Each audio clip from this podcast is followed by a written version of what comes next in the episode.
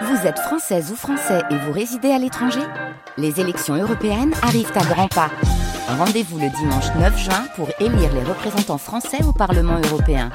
Ou le samedi 8 juin si vous résidez sur le continent américain ou dans les Caraïbes.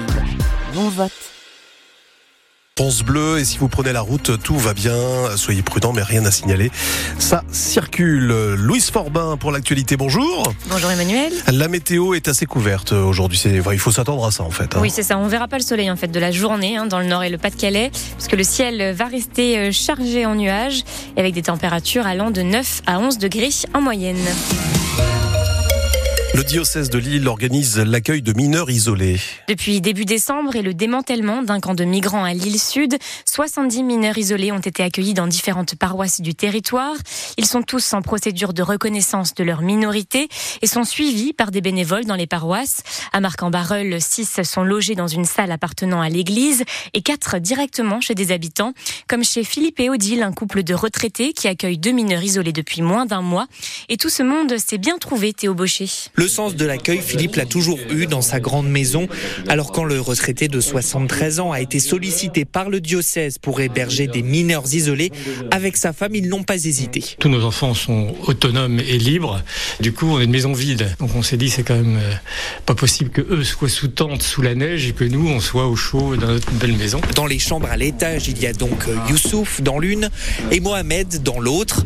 Mohamed qui vient de Guinée-Conakry, il a été dans la rue pendant plusieurs mois. Alors cet accueil lui change la vie. Je me sens très libre et le prends comme les propres enfants. Souvent on se discute à table.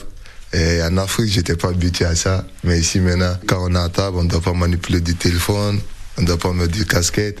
Et avec eux, j'apprends beaucoup de choses. Ils ont beaucoup fait pour moi. Odile leur donne aussi des cours de lecture et Philippe tient à les associer au repas et à la vie de famille. On discute beaucoup quand même. On discute beaucoup. D'abord, ils ont une histoire à raconter.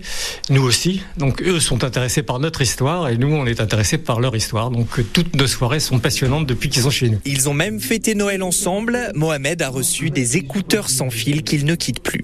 Cet accueil des bénévoles ne pourra être assuré que jusqu'au 15 avril.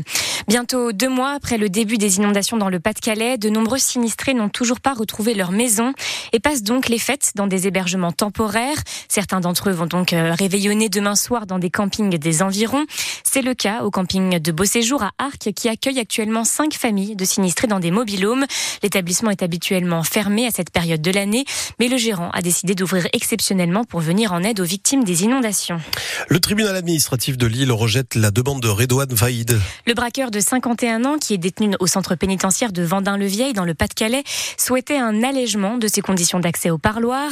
Depuis 5 ans, il ne peut voir ses proches que deux fois par semaine et ils doivent se voir à travers une vitre et parler via un téléphone. La justice a estimé que cette demande n'avait rien d'urgent. Redouane Faïd a 15 jours pour faire appel de cette décision. À partir du 1er janvier, la France n'acceptera plus de nouveaux imams détachés, c'est-à-dire envoyés par d'autres pays. C'était l'une des promesses d'Emmanuel Macron pour lutter contre le séparatisme.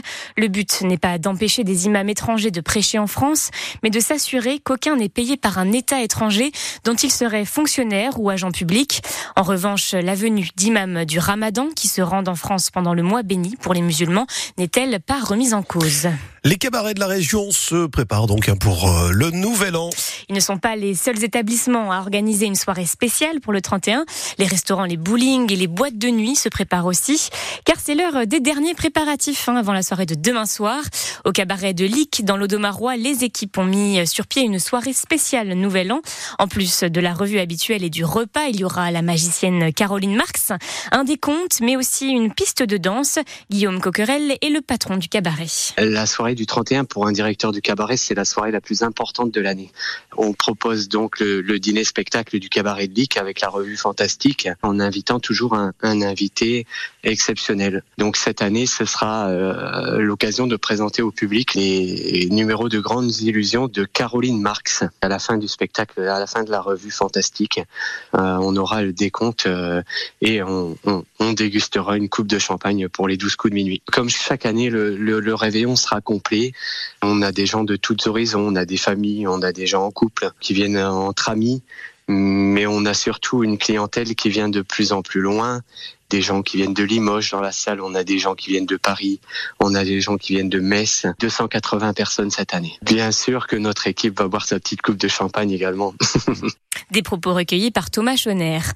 Le compte à rebours a commencé pour la prochaine édition de Paris-Roubaix. Elle aura lieu dans un peu moins de 100 jours, précisément le 7 avril 2024. Et la course cycliste mythique se prépare déjà dans le département du Nord, puisqu'un nouveau secteur pavé vient d'être rénové à Saint-Hilaire-les-Cambrais. Ce sera l'un des premiers empruntés par les coureurs après celui de Trois-Villes, également dans le Cambrésis.